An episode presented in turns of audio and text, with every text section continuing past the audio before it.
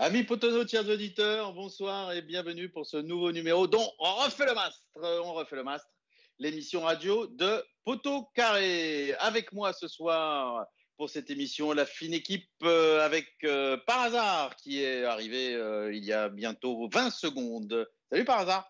Ça rime avec en retard. Salut à tous. euh, Verivel également, l'homme de la technique sur le site. salut Verivel. Eh bien, salut Osvaldo et salut à tous. Et notre consultant de luxe préféré, euh, Dissident. Salut Dissident. Salut Osvaldo, salut à tous.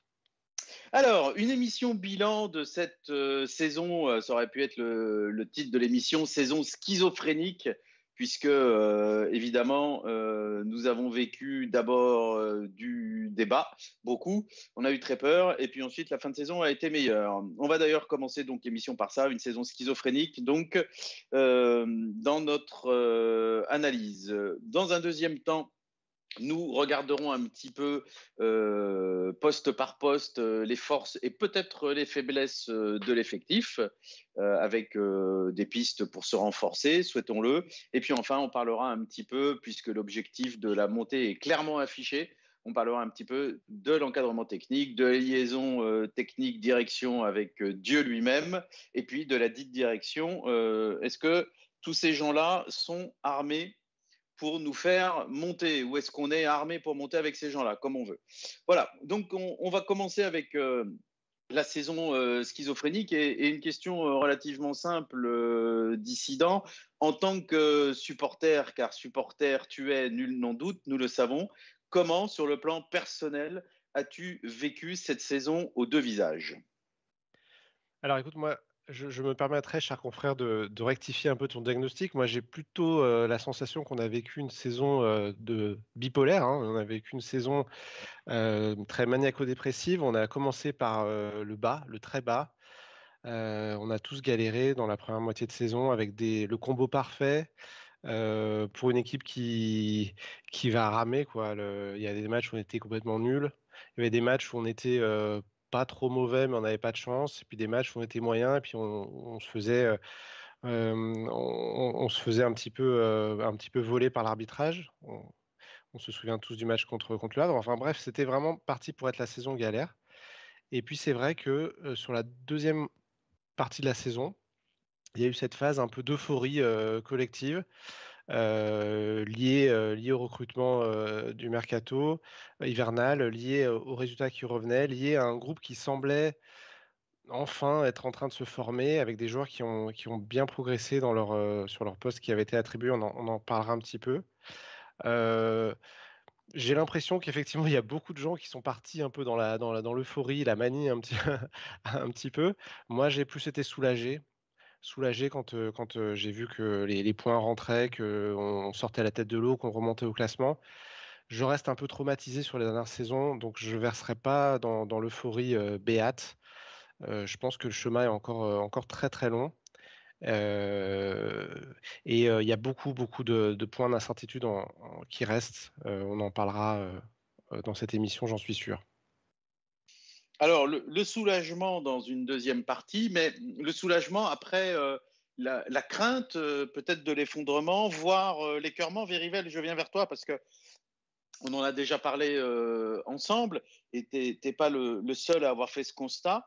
C'est peut-être la, première fois que, écœuré par les, prestations indigentes, il y a eu des moments où tu n'avais plus tellement envie d'aller au stade, et ça, ça dit beaucoup quand même à la fois sur euh, le, traumatisme provoqué par la saison dernière et euh, sur les, prestations euh, indigentes du début de saison.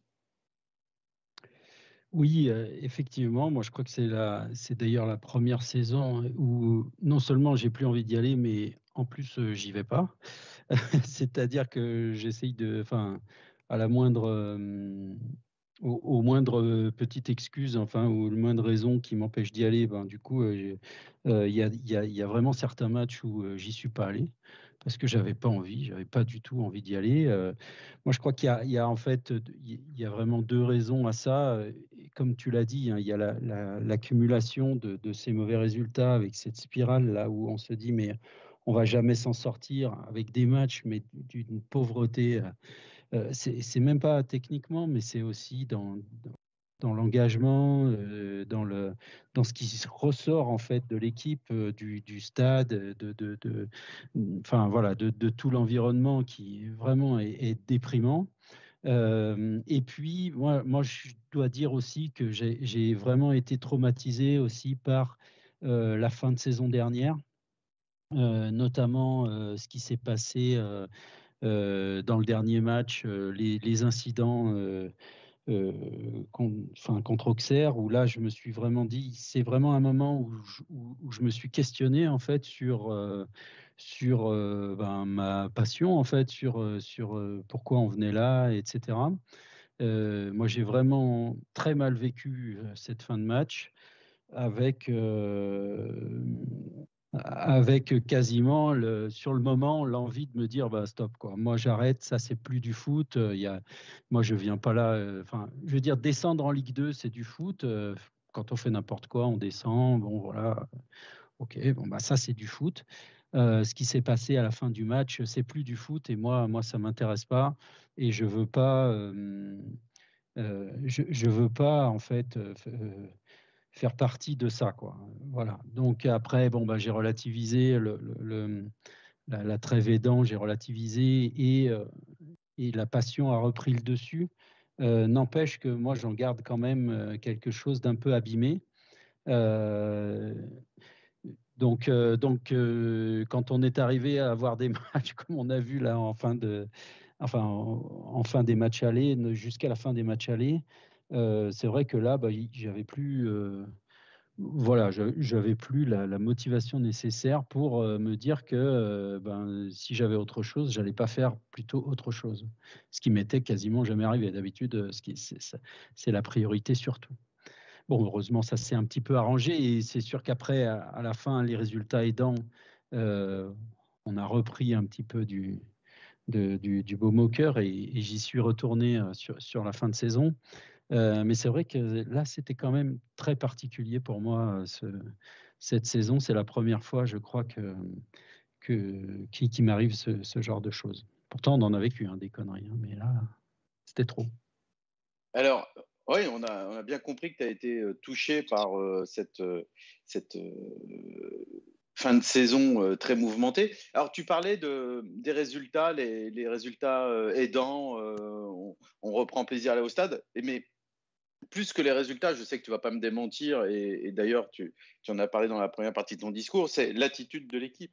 Parce que dans la première partie, euh, on a eu des, résultats euh, dramatiques, euh, des séries de défaites interminables, mais on avait des, des, joueurs apathiques qui ne défendaient absolument pas les couleurs du club, et c'est ça qui était devenu insupportable. Oui, surtout que ça faisait quand même deux saisons que, que c'était déjà le cas. Quoi. Donc, au bout d'un moment, on se dit, bon, là, il y a, y, a, y a, tellement de... Il y a tellement de problèmes que, que, que stop. Quoi. Voilà. Donc, euh, effectivement, euh, la fin de saison, elle a permis, bon, tu, as parlé des, incidents, mais la fin de saison, elle a permis de, démontrer si besoin était. Je ne crois pas que c'était nécessaire, mais elle a quand même démontré une fois de plus que euh, ce stade était merveilleux et qu'on avait un public exceptionnel. Alors, par hasard, je viens vers toi pour ce bilan de la saison bipolaire. merci, Dissident, pour la précision que tu as apportée avec un diagnostic euh, plus pertinent que le mien.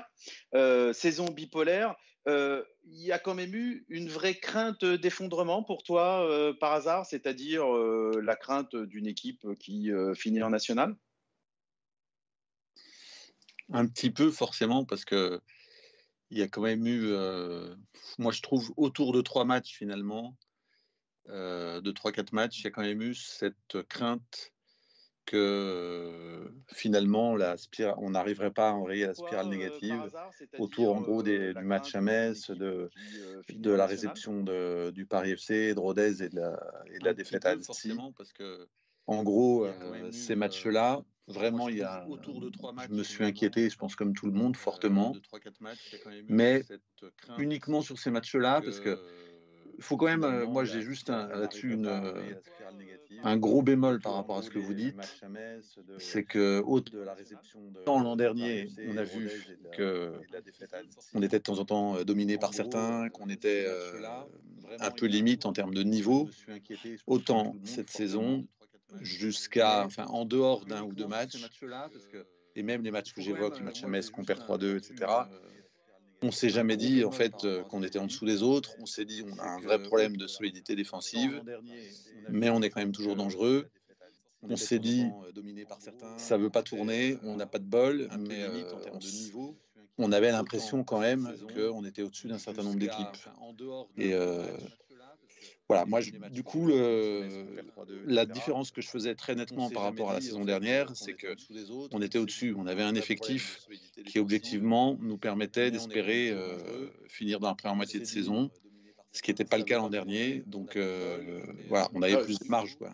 Je voudrais juste faire une petite remarque par rapport à ce que tu dis. Moi, j'ai pas eu le, euh, le même ressenti, en particulier euh, dans les duels. C'est-à-dire que dans la période que tu as évoquée où euh, on perdait beaucoup, j'avais le sentiment que quelle que soit l'équipe qu'on jouait, dans les duels, un duel dans le couloir, un duel au milieu, les, mecs en face sortaient vainqueurs 9 fois sur 10. Et, et j'ai fini par me dire, mais, mais en fait, on a on a des joueurs qui sont faibles, quoi, enfin qui sont plus faibles que la moyenne des joueurs de Ligue 2.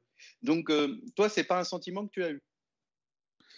Non, parce que ce que tu évoques, on l'a un petit peu ressenti, mais moi, je l'ai vraiment mis sur le compte du traumatisme euh, généralisé dans le club, mais dans l'environnement du club. C'est-à-dire que votre discours, je le mets sur le dos un peu de ce traumatisme qu'on a tous vécu. Euh, l'avantage d'avoir maintenant mon grand âge, c'est que moi, j'ai démarré cette saison en me disant, de toute façon, les deux dernières fois où on est descendu, je me disais, c'est cool, on va remonter vite parce qu'on est synthé et qu'on est au-dessus des autres. Et puis, ça avait été la cata parce qu'on ne sait pas digérer un traumatisme d'une descente à synthé. C'est le corollaire de la passion. Notre passion fait que une descente, c'est pas juste un petit aléa sportif chez nous, c'est euh, une catastrophe absolue dont on se remet jamais facilement. Il y avait quand même plein d'éléments rationnels qui, euh, voilà, qui allaient dans ce sens-là. Et je pense que les joueurs, à un moment donné, qui étaient tous euh, qui se connaissaient pas en plus, ils ont été un peu imprégnés de, cette ambiance.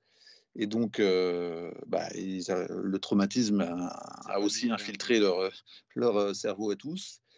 Et ils ont un peu été victimes de ça. Et même Batless, dans son attitude, il, ça transpirait un peu ce côté euh, putain, c'est pas possible, on va pas y arriver, on, est poursuivi par la guigne. Et c'est. Voilà. Bon. Donc, je trouve que c'était pas tellement le talent footballistique parce que quand même, on a une bonne demi-douzaine de joueurs de, de saut jusqu'à Crasso, dont on se disait ils sont quand même euh, normalement des joueurs un peu au-dessus du lot dans ce championnat.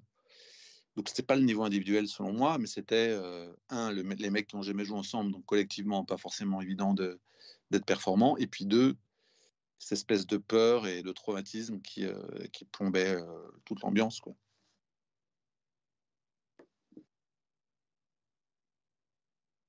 Ok, très bien. Donc tu, as, tu as précisé ça et effectivement l'ambiance générale de, de loose là euh, dont on avait du mal à se dépatouiller euh, a impacté manifestement tout le monde.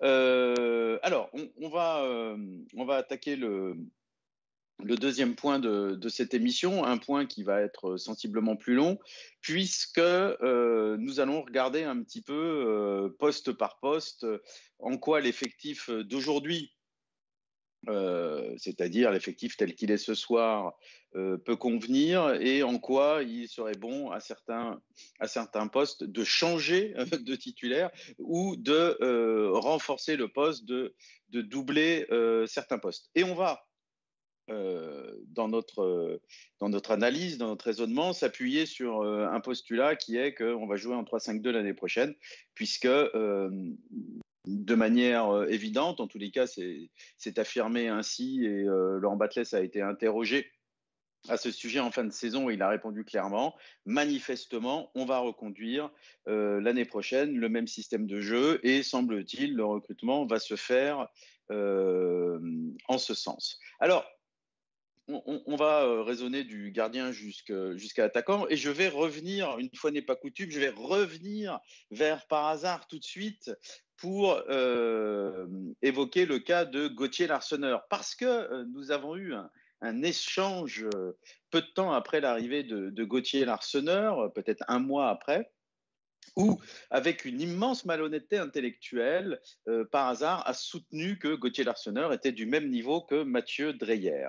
Donc Gauthier Larsonneur, euh, par hasard, tu, euh, tu considères que c'est un joueur qui, qui convient pour, pour jouer la montée ou est-ce que tu serais favorable à recruter à ce poste? Bon, déjà, je tiens à dire que je suis pas sûr, il faudrait revoir, réécouter les enregistrements, mais je pense pas avoir dit qu'il avait exactement le niveau de Dreyer. Alors, comme c'était par écrit, je vais, pendant que tu t'exprimes, je vais aller chercher la conversation. Je te laisse faire. Donc, euh, mon, alors mon opinion, pour la préciser, le concernant, c'est que pour moi, c'est un petit Jeannot, euh, l'Arseneur. C'est-à-dire même caractéristique du joueur un peu pile électrique qui euh, fait de beaux arrêts, mais euh, qui pour moi sera limité en Ligue 1 je rappelle qu'à Brest, euh, alors que c'était l'enfant du club, peut-être que ça joue négativement, vous me direz, mais il a fini par, euh, par cirer le banc quasiment toute la saison dernière. Et, euh, donc, je, dis juste que, évidemment, on a tous été marqués par Ruffier. bah, on a un gardien que je trouve pas mal, mais que je trouve pas extraordinaire. Je pense qu'il fera l'affaire pour la Ligue 2, donc je veux le conserver parce qu'en plus, il me semble qu'il a bon esprit. Euh, et c'est plutôt, enfin, j'avais vu un reportage sur lui, c'est plutôt un, homme qui m'est sympathique au-delà du joueur. Mais je pense que le but, par exemple, qu'on a pris à Caen, euh, bah, c'est un but tout à fait euh, Jérémy Janesque, c'est-à-dire ce, ballon qui va retomber en cloche au second poteau. Bon, parfois il peut lui arriver d'être un peu court et, et voilà, je pense qu'il a les qualités et les défauts de Jeannot, que c'est suffisant pour la Ligue 2 mais que la question, euh, vous verrez que dans un an, quand on sera remonté, je ne sais pas si je m'engage, mais je parle quand même au futur, quand on sera remonté, la question de son maintien en poste se posera cette fois-ci beaucoup plus précisément. Et si on ne le remplace pas tout de suite, peut-être qu'on le remplacera une saison plus tard. Voilà mon point de vue. Euh, que je ouais, alors, 18 mars 2003, hein, ton intervention sur, euh, sur l'Arseneur. 2003 ou 2023 euh, Parce que 2003, je ne le connaissais pas. 18 mars 2023. Ton intervention, je l'ai retrouvée, c'est par écrit sur euh, WhatsApp. Euh, Verivel, toi qui es un amoureux de, ce poste, euh, est-ce que tu es d'accord avec moi si je dis que Gauthier Larsonneur, il a changé beaucoup de choses quand il est arrivé au mercato hivernale. Et euh, par ailleurs, j'aimerais avoir ton, opinion sur euh, sa capacité à euh, jouer le haut du tableau en Ligue 2. Ah bah, je pense que jouer le haut du tableau en Ligue 2, oui, je, ça, j'ai pas trop de doutes. comme, un peu comme par hasard, j'ai un peu plus de doutes sur, sur la Ligue 1, mais on n'en est pas encore là, hein, loin de là d'ailleurs mais effectivement, il a changé des choses. Il a donné de la confiance à la défense. quand il est arrivé, c'est indéniable, même si on a quand même continué à se prendre une quantité assez incroyable de, buts hein, sur cette deuxième partie de saison. Il ne faut pas oublier qu'on en a mis beaucoup, mais on en a quand même encaissé pas mal. Donc, euh, à voir. Moi, je n'ai pas trop de doutes hein, sur la Ligue 2, même sur le haut du, du, tableau euh, concernant Dreyer, en tous les cas. Euh, concernant, pardon, c'est un lapsus, hein, concernant l'Arseneur. Dissident, avant de, t'interroger sur, euh, sur les défenseurs euh, centraux, peut-être qu'on commencera par euh, l'enfant du club, Léo Petro. Un, petit mot sur l'Arseneur et aussi sur le gardien numéro 2. Est-ce que tu souhaiterais voir Étienne Green euh, continuer à jouer ce, rôle de, numéro 2 Est-ce que tu penses que euh, c'est euh, crédible? Est-ce qu'il va avoir des envies d'ailleurs? Et le cas échéant, on sait qu'il y a un troisième gardien qui peut-être peut tenir la route, c'est Fall. bah écoute, concernant l'Arseneur, moi je le mets vraiment très haut dans mon estime parce que contrairement à, à par hasard, moi j'étais très inquiet du niveau des joueurs avant le mercato d'hiver et j'estime que si on a sauvé notre tête cette année en Ligue 2, c'est essentiellement et avant tout grâce à l'arrivée des nouveaux joueurs, à la fois parce qu'ils ont relevé le niveau d'équipe, parce qu'ils ont apporté un autre état d'esprit, une, autre dynamique. Et pour ça, je, remercie encore tous les jours, notamment bah, l'Arseneur, Apia et même Charbonnier, qui, a, compté dans, ce redressement. Donc, bien évidemment, pour moi, l'Arseneur, c'est une valeur sûre pour l'année prochaine. Et comme, euh, comme je ne me projette pas encore sur la Ligue 1. Je pense que c'est un, débat qui, aura, qui, n'est pas encore d'actualité. Et pour le, pour le poste de deuxième gardien, j'ai plus de mal à, trancher parce que euh, dans les quatre gardiens là, avec, avec lesquels on a fini la saison, euh, je mets l'Arseneur au-dessus, je mets Dreyer en dessous par rapport à ses performances après, entre Green et Fall, j'ai pas trop, mmh, pas trop d'avis. Je n'ai pas vu jouer Fall vraiment, vraiment très souvent. il a, il, a des, il a des qualités très différentes de celles de, de, celles de l'Arseneur. Hein. C'est un gardien très athlétique, très, très grand, un peu moins peut-être un peu moins dynamique sur, sur sa ligne. Etienne Green, il, il, il a certainement atteint, atteint un palier. Je ne sais pas ce qui s'est passé dans sa saison. Il y a eu un, problème, à mon avis, un peu, un peu mental euh, à un moment donné, avec trop de poids sur ses épaules par rapport au fait que euh, il s'appelle Étienne Green, euh, que c'est l'enfant du pays, que je pense qu'il voilà, il avait une pression énorme qu'il n'a pas su gérer dans un, dans un contexte de deuxième gardien, dans un groupe qui vit mieux, dans une équipe qui, tourne mieux. Moi, je pense qu'il pourrait tout à fait remplir ce, poste-là. moi aussi, je crois qu'Etienne Green, il y, a eu une série d'événements tout à fait défavorables qui ont donné une fausse image de son niveau. Alors peut-être qu'on a surestimé son niveau à un moment, mais j'ai le sentiment que dans un deuxième temps, on l'a sous-estimé et ça m'a fait de, la peine pour lui parce que j'ai l'impression que c'est un bon mec. Voilà, en tous les cas, s'il reste au club, j'en serai satisfait. Et s'il part, euh, bien j'espère que, tout se passera bien pour lui. Alors, on, va parler du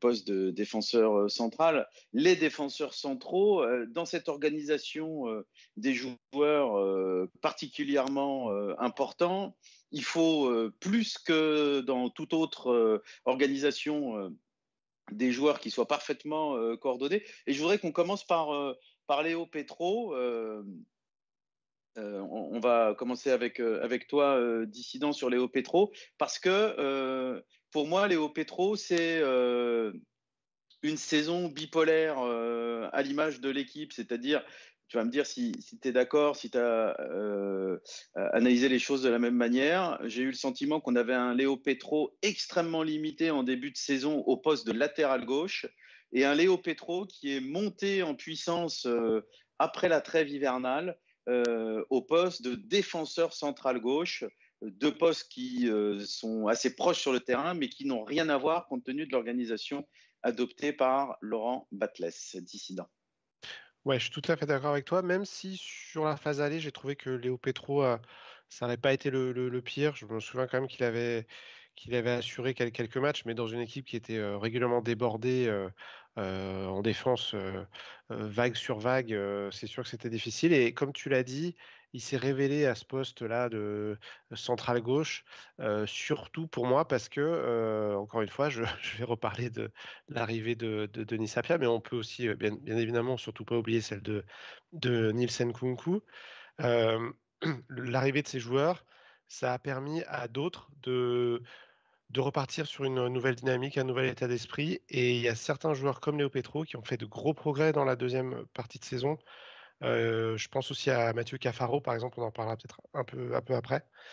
Mais c'est des joueurs voilà, qui, à mon avis, ont, vraiment pris la, pression sur la première partie de saison parce que je pense qu'ils sont arrivés dans ce club avec tout le passé de, joueurs de Saint-Étienne, la mission de, sauver le club et qui, ont un peu pris le bouillon. Et, le fait d'avoir de retrouver des joueurs qui étaient un peu plus au niveau, qui avaient un, autre état d'esprit, bah, ça les a ça les a vraiment fait repartir dans le bon sens. Et je trouve que Léo Petro, comme tu, fais bien de le, mettre en avant parce que c'est un peu le, joueur qui a l'image de notre saison finalement. C'est un joueur qui a beaucoup progressé sur la deuxième partie de saison et qui nous laisse pas mal d'espoir sur la suivante. Alors, par hasard, je viens vers toi maintenant parce que tu as été un, défenseur de, Léo Petro euh, depuis le tout début, y compris dans la période où moi je le trouvais euh, euh, pas très bon au poste de, latéral gauche. Donc, je suppose que tu es tout à fait partisan pour que Léo fasse partie intégrante de l'aventure en tant que titulaire la saison prochaine. Oui, bien entendu, il n'y a pas débat pour moi. L'ami Petro, ça a été pour moi le plus régulier de la défense, en fait, sur l'ensemble de la saison. Parce que Briançon a été beaucoup blessé et qu'il n'a pas très bien démarré. Parce que Apia n'était pas là en première partie de saison. Et puis parce que So n'était pas vraiment titulaire en, début de saison. Donc finalement, celui, je pense, qui a eu le plus de. Enfin, c'est pas je pense, qui a eu le plus de temps de jeu, c'est Petro. Et il me fait un peu penser à Potillon, pas forcément dans le jeu, parce que Potillon était un, meilleur contre-attaquant et un très bon centreur, ce qui n'est pas forcément Petro, mais dans le, dans le fait que finalement c'est un joueur qui part pas forcément titulaire en début de saison et puis qui, qui a des perfs, je trouve, très, très constantes et qui est ultra fiable en fait. Moi, je l'ai trouvé sur, cette, sur ces derniers mois, je le trouvais vraiment très très fiable. Et, c'est une des deux, trois très belles satisfactions pour moi individuelles de la saison. Euh, Petro, donc je suis, ouais, je suis. Euh, peut-être qu'il sera limité aussi, mais euh, alors il y a son côté stéphanois, l'histoire est belle, je trouve. Et puis, bah, limité peut-être, mais mine de rien, sur le terrain, il a montré qu'il était largement au niveau. Donc, donc moi, je suis ravi et, j'ai zéro, zéro doute sur le fait qu'il doit être titu dès le départ l'an prochain. Quoi. Oui, fiable, euh, totalement adapté à ce poste de défenseur euh, central euh, gauche dans une défense à 3 et excellent état d'esprit. Donc, ça m'étonnerait que Verivel nous dise le contraire. Alors, Verivel, tu diras un mot sur Léo si tu souhaites, mais je voudrais qu'on avance et qu'on regarde le poste de, défenseur central, donc cette fois-ci dans, l'axe, hein, dans cette défense à 3 avec Briançon, euh, Anthony Briançon, capitaine. Moi, j'étais extrêmement satisfait de, son arrivée, vraiment très satisfait. Et puis, un début de saison, euh, on sait qu'il revenait de blessure, mais alors, où là, j'ai eu peur. Je me suis dit, mais en fait, euh, il, est blessé, mais il va jamais retrouver son niveau parce qu'il était franchement mauvais. c'est même plus une caravane qu'il avait, c'était c'était un mobilhome qui traînait. Et derrière, euh, à force de bosser en retrouvant la compète, moi j'ai trouvé qu'il s'était affirmé comme le patron de la défense. Euh, est-ce que tu as été euh, euh, convaincu par les performances d'Anthony Briançon, en particulier dans la deuxième partie de la saison? Est-ce que tu penses qu'il peut être le patron de la défense pour remonter? Oui, oui, non. Alors, il fait partie en fait de de ces, ces, quelques joueurs là qui ont quand même, je trouve qu'il y en a pas mal hein, cette saison, qui ont mis euh, beaucoup de temps à démarrer. Donc on l'a vu hein, avec les, par les résultats. Euh, mais on pourra citer euh, ben, Dylan Chambost par exemple, ou même mon conduit là qui avait dit, qui, avait dit aussi qu'il avait eu beaucoup de mal en ce, au début de saison. Je crois que ben, Briançon, c'est un peu la même chose. Il a démarré vraiment avec un niveau assez, assez curieux par rapport à ce qu'on lui connaissait déjà et puis par rapport à ce qu'on attendait de lui. Mais c'est c'est pas le seul. Alors je, je, me demande en fait ce qui s'est passé en ce début de saison. Est-ce que Enfin, qu'est-ce qu'il y a eu comme, euh, comme phénomène là, dans, dans ce vestiaire pour qu'il euh, y ait euh, deux, trois, quatre joueurs qui démarrent complètement en dessous de leur niveau habituel? Bon, Juste, l'histoire nous le dira. Je te, coupe. Vas-y. Je te coupe deux secondes parce qu'il l'a dit, en fait, Briançon, je crois, dans la dernière conférence de presse d'avant-match, ou l'avant-dernière. Il a bien expliqué qu'en fait, il s'est senti, par son rôle de capitaine, surinvesti en début de saison Et du coup, il a, en gros, il a dit j'ai euh, surjoué un peu l'agressivité, l'engagement. Et, et, donc, en expliquant que finalement, tout ça, c'était une conséquence un peu de, de la fébrilité qu'il y avait dans le groupe. Et il a voulu rattraper le coup, mais maladroitement, donc pas très naturellement.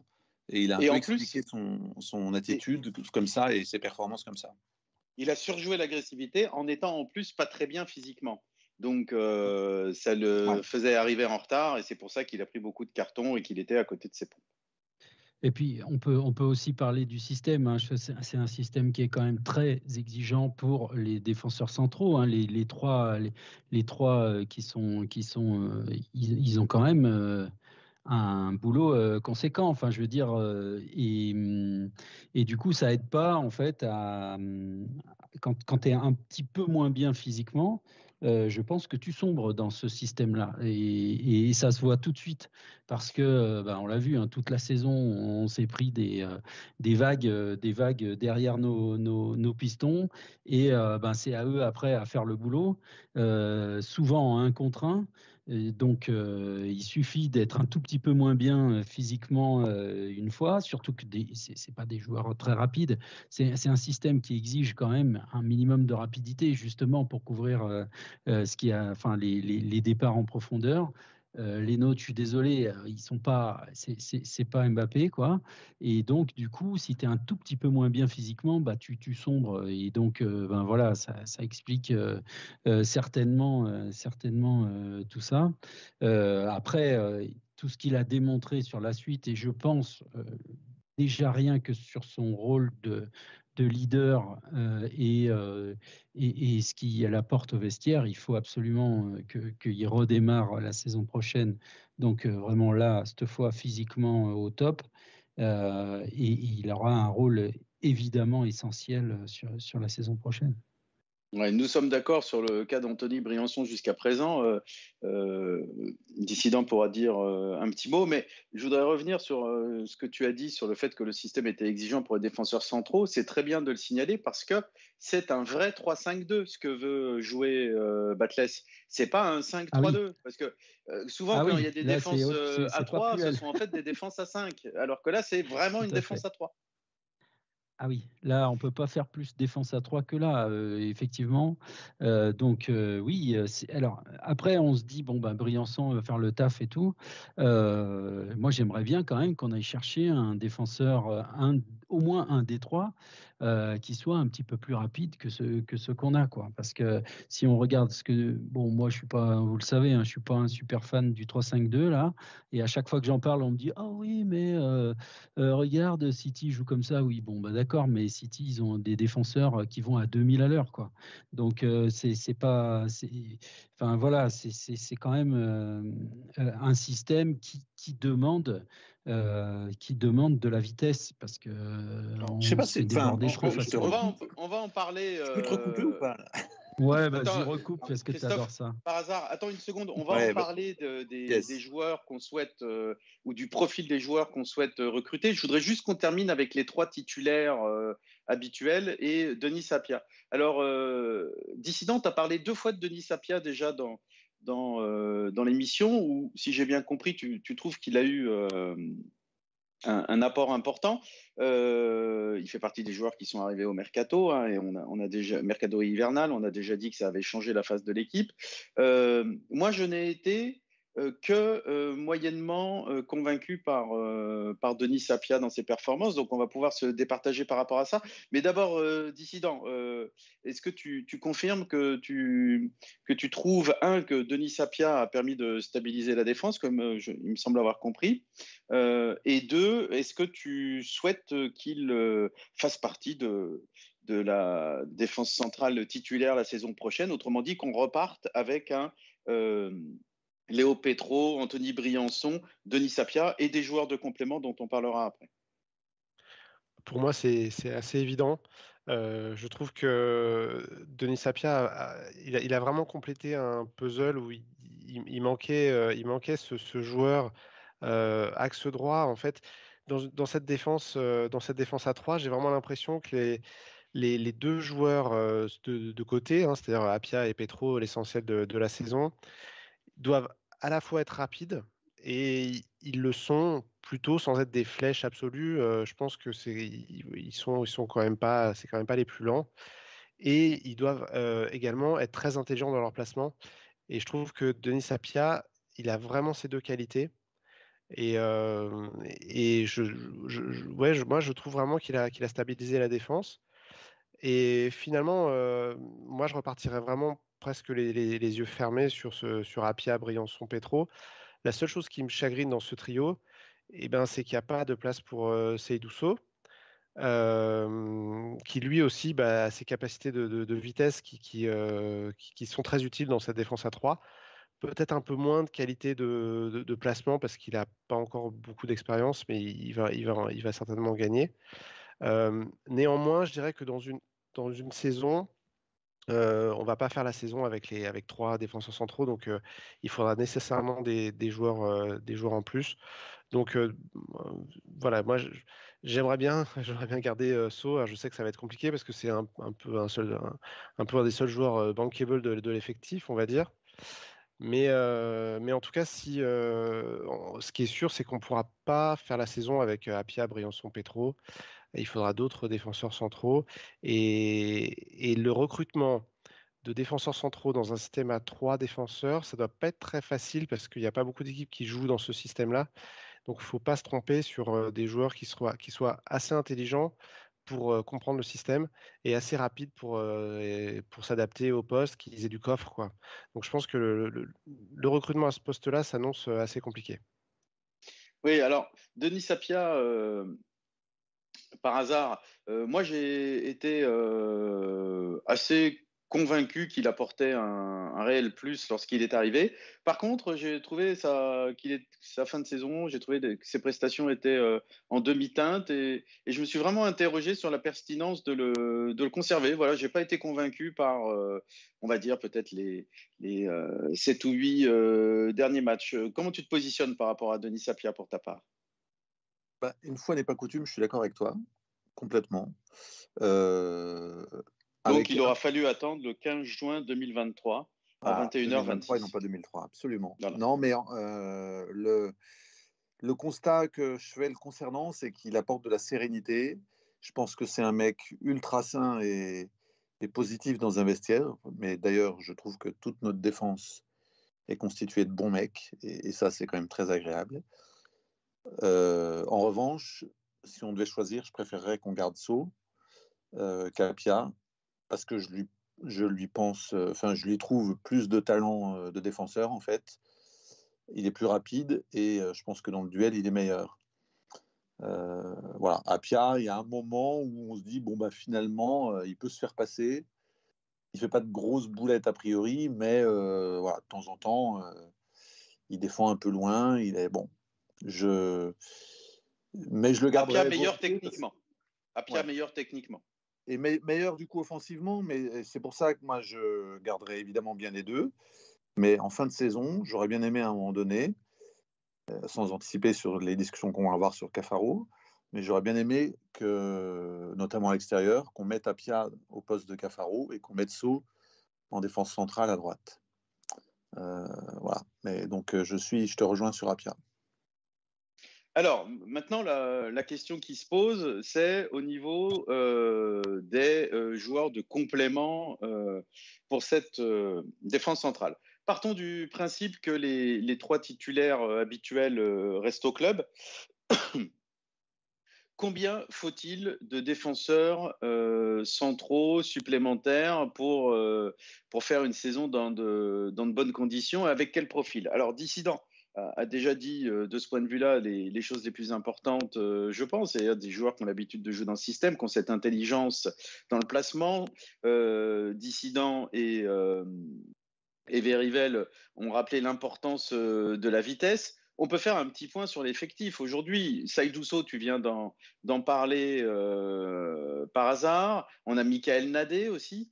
aujourd'hui dans l'effectif et il semblerait que les deux soient probablement sur le départ. Saïdousso, parce que euh, c'est un des, joueurs qui peut rapporter des, sous, manifestement, et Michael Nadé, puisque a priori, euh, Laurent Batles ne compte plus dessus. Donc, euh, Verivel, si on considère que les trois titulaires euh, habituels restent, que Saïd et Michael Nadé partent, tu voudrais combien de renforts pour la défense centrale? Ben, Il faut remplacer les deux. Moi, pour moi, il faut, il faut, que, il faut être au moins 5 pour, pour les trois places. Enfin, je veux dire, il y a pas de, il faut, on va pas doubler les postes. Hein, on n'est pas, on, on, plus sous l'air Gasset, donc euh, on double pas tous les postes. On, ne faut pas rêver, mais il faut au moins être 5 là pour, pour les trois places. Enfin, moi, je, je, je pense. Hein, a, je vois pas comment. Ah, parce que en plus, euh, on a vu hein, quand même cette saison qu'il y en a certains qui sont quand même euh, blessés assez régulièrement. Et euh, ils sont difficilement remplaçables. Peut-être au milieu de terrain, souvent, on peut faire des échanges euh, comme ça, remplacer, replacer euh, quelqu'un euh, qui n'est pas tout à fait, tout à fait à son poste. Là, dans la défense à 3, on a vu déjà en début de saison que s'ils n'étaient pas à leur place, c'était la catastrophe. Donc, donc il faut, faut, au moins recruter deux, deux, deux personnes. Dissident, euh, on est d'accord que euh, deux, enfin, cinq défenseurs centraux, euh, quand on joue dans ce système pour faire la saison, c'est un minimum. Tu, rejoins Verivel, en tous les cas, moi, moi je suis d'accord avec son analyse. Ouais, je suis complètement d'accord. moi, je mettrais même doubler les postes sur, ces postes-là. Je, me verrais bien partir quand même avec, avec un peu plus de, défenseurs centraux, notamment un gaucher que, que n'est pas Michael Nadé, parce que dans ce système-là, je ne le sens pas du tout adapté. donc un, pendant à Léo Petro, un gaucher plutôt rapide.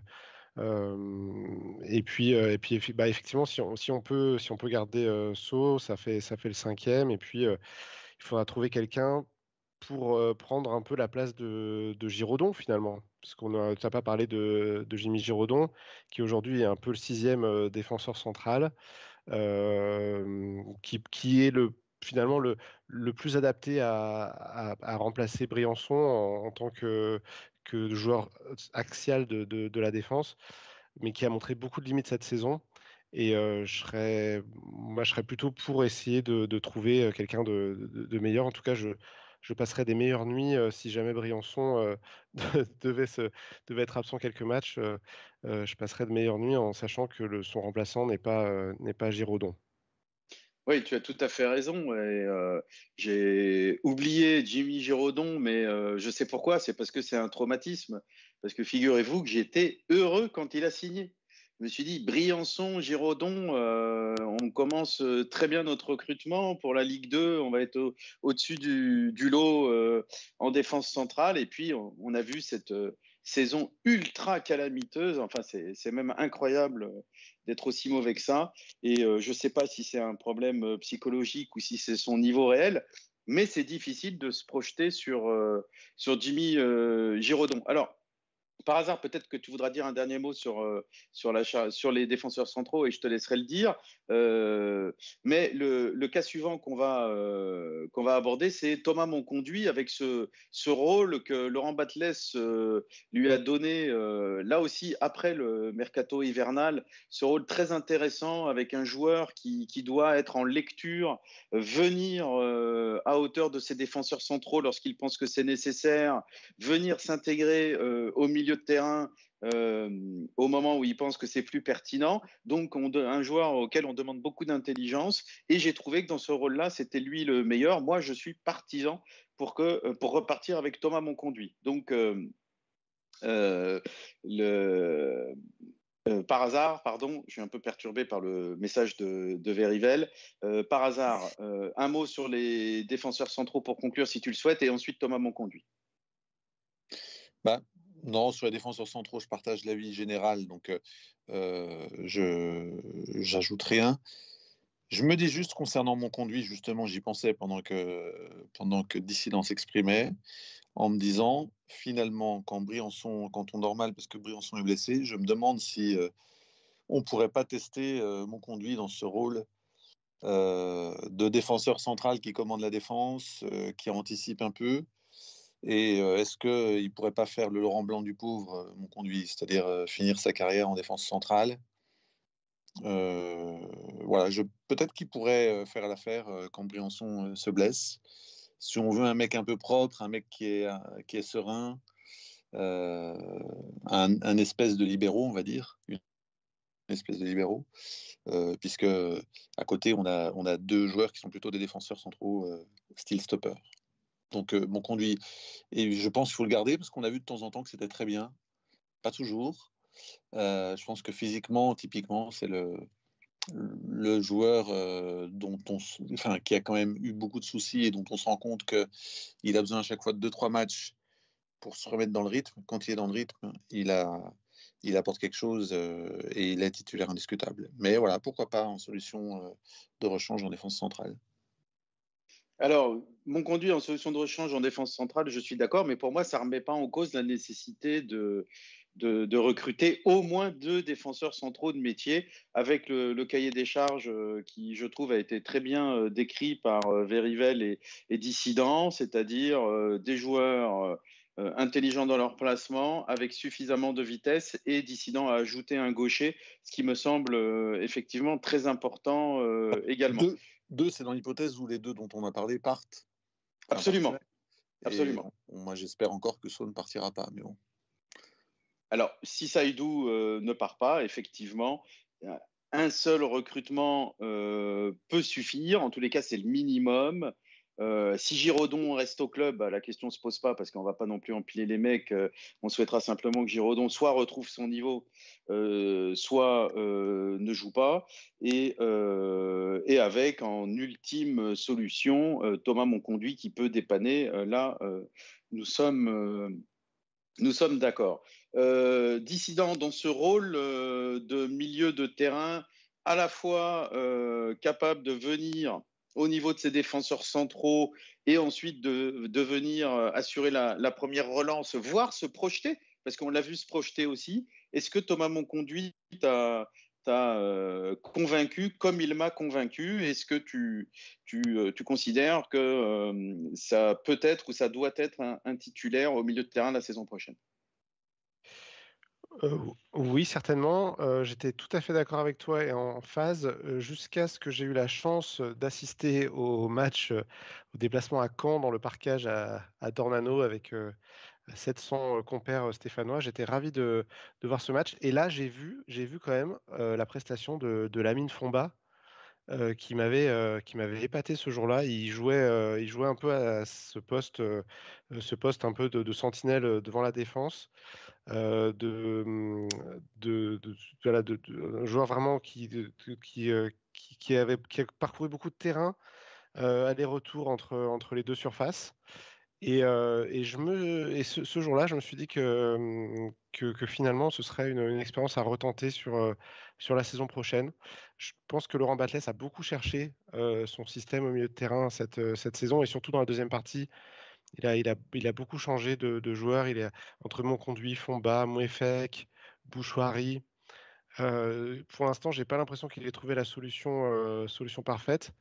Mais, euh, mais ouais, si Monconduit, il a peut-être encore une, petite longueur d'avance sur, le reste parce que c'est quelqu'un qui a, l'intelligence du poste, qui a l'expérience. Mais je pense que on, a, pas mal de, réserves là dans, l'équipe et de, solutions alternatives. Alors, tu parles de la mine Fomba. Euh, je, vais, interroger Verivel à ce sujet. On, a l'air d'accord euh, sur le fait que Thomas Monconduit euh, peut apporter des choses intéressantes au milieu de terrain. Verivel, est-ce que tu as été convaincu par les prestations de la mine Fomba Est-ce que tu, penses que lui aussi peut ou doit être un, un élément important de notre milieu la saison prochaine? On le rappelle, c'est pas seulement avoir une équipe qui tient la route, c'est avoir une équipe susceptible de monter. Oui, euh, alors, enfin, au début, pas trop. Hein, euh, Lamine Fomba, il a eu des, débuts euh, aussi, lui aussi, assez, assez difficiles. Bon, il faut laisser le temps aux joueurs de, de, s'acclimater l'équipe et puis au, au contexte. moi, je trouve qu'il a un profil athlétique qui est hyper intéressant pour son poste. Et du coup, euh, je pense qu'il est prometteur, on va dire. Donc, si, vraiment il arrive à, élever un petit peu son niveau de jeu, vu, son physique, je pense qu'il pourra faire des, très belles choses et qui nous aidera grandement la saison prochaine. Après, il faut qu'il trouve de la régularité parce qu'il n'en a pas eu depuis, depuis, le, depuis qu'il est arrivé. donc ça, après, ben, c'est un petit peu une, un peu un pari hein, qu'on peut faire sur sa régularité l'année prochaine. en tous les cas, moi, je trouve que c'est un garçon intéressant à voir. Il, faut quand même qu'on, prévoit des plans B. Hein, de, ce côté-là. Alors, euh, par hasard, euh, Lamine Fomba, il a eu tendance à jouer dans la même zone que Thomas Monconduit. Moi, j'ai été plus convaincu par les prestations de Thomas Monconduit dans ce rôle dont j'ai déjà parlé que de celle de Lamine Fomba. Par contre, je rejoins euh, Verivel sur le fait que Lamine Fomba, il a une vraie présence athlétique. Est-ce qu'on est, d'accord qu'en Ligue 2, il est important d'avoir des joueurs qui ont ce, ce profil? Et on n'en a pas tant que ça bah évidemment, on n'en a même quasiment pas du tout. Moi, je voudrais introduire enfin faire une toute petite parenthèse, au-delà du fait que je, trouve que Fomba a été assez correct et globalement à peu près au niveau de mon conduit, même s'ils n'ont pas pas montré exactement les mêmes qualités et les mêmes défauts. Mais moi, je pense que, au-delà de la question de la vitesse que vous avez beaucoup évoquée de nos défenseurs centraux, je suis pas sûr qu'on ait pêché par manque de vitesse tant que ça sur les buts qu'on a pris. Je pense qu'on se prend surtout beaucoup de buts parce qu'on prend le risque d'avoir nos défenseurs en 1 contre 1. Et bah là, en 1 contre 1, euh, il suffit qu'on ait des attaquants en face qui se trouvent bien pour qu'il y ait un décalage, un crochet et que ça fasse but. Mais il n'y a pas eu tant de buts que ça qu'on s'est pris en profondeur euh, dans le dos de nos défenseurs. En revanche, je pense que ce qui nous manque euh, cruellement, c'est en gros un, un Matuidi, alors un Matuidi au, niveau de la D2 évidemment, mais un vrai 6, parce que chez nous c'était un 6, Matuidi. Un mec qui, récupère des ballons, parce que, enfin, on en parle de nos biens de terrain, mais moi, le gros axe euh, pour moi de, recherche en dehors du remplacement éventuellement de Crasso aussi, enfin, pas éventuellement, de Crasso quand il partira, c'est trouver un, putain de, de demi-défensif qui fasse le boulot de demi-défensif qu'aucun de nos joueurs ne sait faire. Quoi on récupère aucun ballon. Donc, dès qu'on perd le ballon entre 40 mètres de dobu et 60 mètres de dobu, ça finit toujours en occasion parce que notre milieu est transpercé très facilement, il arrête aucune vague. Et donc, bah, nos défenseurs se retrouvent un peu livrés à eux-mêmes parce qu'on a nos pistons qui sont devant, on a euh, Lobry et Bouchoirie qui ne euh, récupèrent pas un ballon. Donc, euh, voilà, moi, au-delà de la, je rebondis là-dessus parce que tu parlais du physique de Fomba, qui avait peut-être du potentiel. Moi, je pense qu'il y a aussi une, histoire d'état d'esprit, parce que Fomba, il l'a bien dit quand il est arrivé, qu'il aimait bien euh, apporter offensivement, casser les lignes, avec cette notion de box-to-box qui est un peu lourdingue à à la longue, cette expression, parce que du coup, on n'a plus aucun demi-défensif qui se donne comme mission d'être réellement un demi-défensif. Donc, euh, un mec qui, euh, dont le boulot s'arrête à la ligne médiane et qui, à un moment donné, nettoie les ballons et les rend à quelqu'un qui va être un peu plus créatif. Et vraiment, je pense que ça, ça nous manque. Alors, excuse-moi, Mathieu, euh, dissident, juste une, une, petite remarque, enfin, deux petites remarques. Alors, demi-défensif, cher par hasard, c'est un pléonasme un demi et défensif dans le football à l'ancienne, parce que euh, si demi offensif il y avait, euh, on appelait ça un inter. Voilà. Euh, première remarque. La deuxième remarque. Ça, c'est pour notre, nos auditeurs qui ont plus de 80 balais, en fait. Est-ce qu'il Eh oui, et eh oui, tout à fait. Et il faut penser à eux. Il faut penser à eux. Stop au jeunisme. Euh, et la deuxième remarque, c'est que je te trouve sévère. Moi, je ne fais pas la même analyse sur la capacité de nos joueurs à récupérer des ballons. On a des joueurs qui récupèrent des ballons quand même. Mais pour moi, s'ils n'en récupèrent pas plus et si on se fait transpercer facilement, c'est parce qu'on attaque en nombre et non pas parce que euh, ces joueurs-là n'ont pas de capacité de récupération. Et ce que tu proposes, c'est un changement d'organisation, en fait, avec un joueur qui resterait plus fixé en position de euh, demi. Euh, dissident, nous t'écoutons. Tu avais quelque chose à dire. Non, mais tu m'as, tu m'as, tu, m'as devancé. C'est exactement ce que je voulais dire. C'est-à-dire qu'à à mon sens, le, poste que tu décris par hasard, c'est pas vraiment c'est pas vraiment un manque dans notre effectif, c'est un manque dans le système qui est mis en place par Laurent Batles. Il n'y a pas de dans, ce système actuel, il n'y a pas de place pour un joueur qui va, qui va se concentrer sur le, boulot défensif. Et c'est d'ailleurs pour moi une des grosses critiques que je mettrais sur ce système, c'est-à-dire qu'on vit dans le déséquilibre perpétuel. Et on, ce qui explique les, les vagues qu'on se prend. Euh, pour, pour, moi, les équipes qui, qui exploitent les, nos, nos, manques et qui, qui nous prennent en compte euh, par, par vague, comme on l'a vécu tant de fois cette saison, c'est pas c'est pas parce qu'on manque de milieu défensif, c'est parce que euh, c'est parce qu'on demande à nos milieux de, de jouer un peu trop. Juste un, un truc, si on est d'accord qu'on joue en 3-5-2, on enlève les trois de derrière, les trois défenseurs centraux, on enlève devant Crasso et, et Wadji, on enlève les deux pistons, euh, il nous reste, euh, si je dis pas de bêtises, trois joueurs au milieu. Qu'est-ce qui nous empêche d'avoir en gros trois joueurs un peu disposés en triangle avec un point de basse qui serait le demi-défensif que j'aimerais avoir? Et puis euh, devant lui, je sais pas, Bouchoirie, euh, Mouefek ou Mouefek Lobry. Le... Moi, ce qui me, je, ne vois pas pourquoi en fait le système empêcherait d'avoir un demi-défensif. Quelque part, le, mon conduit dont vous avez parlé, qui à un moment donné est à la première relance. Alors, il joue pas vraiment ce rôle de demi-défensif parce que c'est quand on a le ballon qu'il est situé bas, juste devant sa défense. Mais euh, bon, voilà, il joue à un moment donné ce rôle de point de basse quand on a le ballon. Moi, ce que je, voudrais juste, en c'est qu'on ait un mec qui soit tout le temps là, quoi. Ouais, en fait, par hasard, ce qui, passe, ce qui, se passe, en tous les cas dans, dans mon, mon analyse, bon, les, on, peut ne pas être d'accord évidemment, mais c'est qu'on a des joueurs de couloir qui rentrent très peu à l'intérieur, hein, parce qu'on écarte l'adversaire. On a des joueurs de couloir vraiment qui bouffent la ligne quasiment. C'est pas aussi caricatural que l'époque du 4-3-3 de Giroud, mais pas loin. Et donc, si on a un joueur qui reste en place, qui ne vient pas s'investir dans le cœur du jeu, on est systématiquement euh, en infériorité numérique.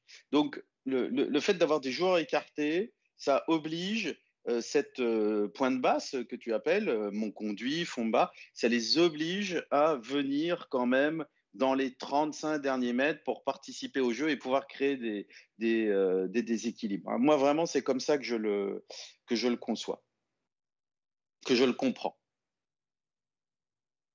Ouais, c'est ça, tu, tu, mettrais une pointe basse dans notre système actuel il se retrouverait dans un no man's land en fait, parce qu'il serait, il serait hein, au, entre, les, entre tous les joueurs offensifs et nos trois défenseurs centraux, et il se ferait passer euh, hyper facilement par, euh, par, une passe. Quoi. Bah, ça serait quand même déjà mieux que, euh, qu'aujourd'hui, défensivement, je veux dire. Alors, par rapport à ça, en fait, aujourd'hui. il a été interrogé par rapport à ça. Et ce qu'il a dit, effectivement, c'est que tout, tout, est dans l'art de la gestion du déséquilibre. Alors, en tant que supporter, c'est euh, enfin un supporter qui a du mal à relativiser les choses, hein, qui, joue, qui joue sa vie à chaque match.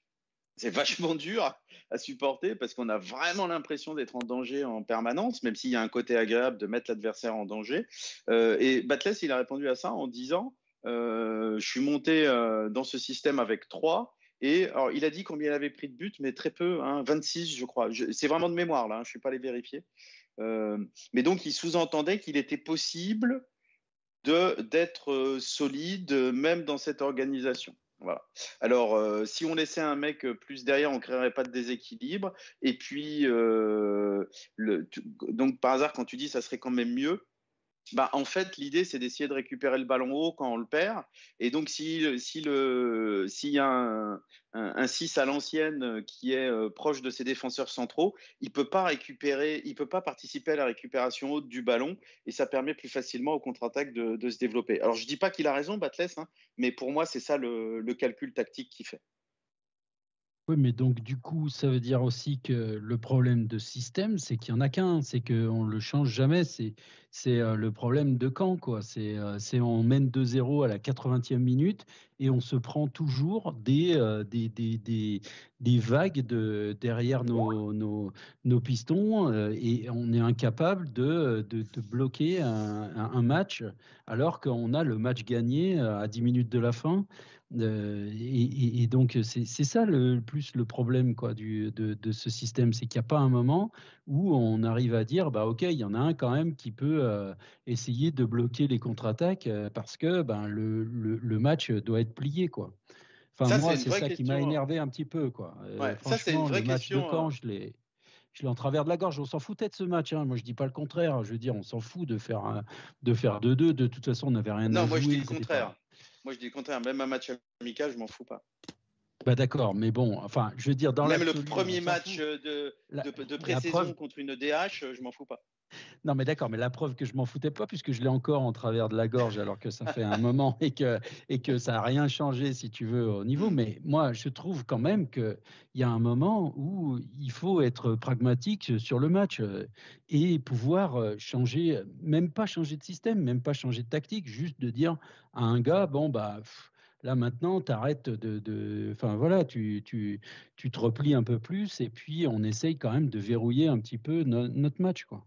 Mais en euh, fait, là, c'est une vraie question qu'on va aborder dans la deuxième émission euh, qu'on fera pour euh, terminer ce, bilan de la saison, mais peut, dont on peut commencer à discuter à la, fin de cette première émission-là, c'est, ou au moins dire qu'on va en parler, c'est le, les limites de ce système et par extension, est-ce que Laurent Batles montre ses limites avec ce système qui a un côté exclusif et et euh, c'est vrai qu'on a le sentiment qu'en cours de match, on a du mal, euh, on a du mal à en sortir. À mon avis, si on voulait mettre un peu le euh, fermer un peu la, boutique quand on mène, il n'y a pas 50 solutions quand on joue en 3-5-2, c'est de passer en 5-3-2, c'est-à-dire faire descendre de 15 mètres les deux pistons.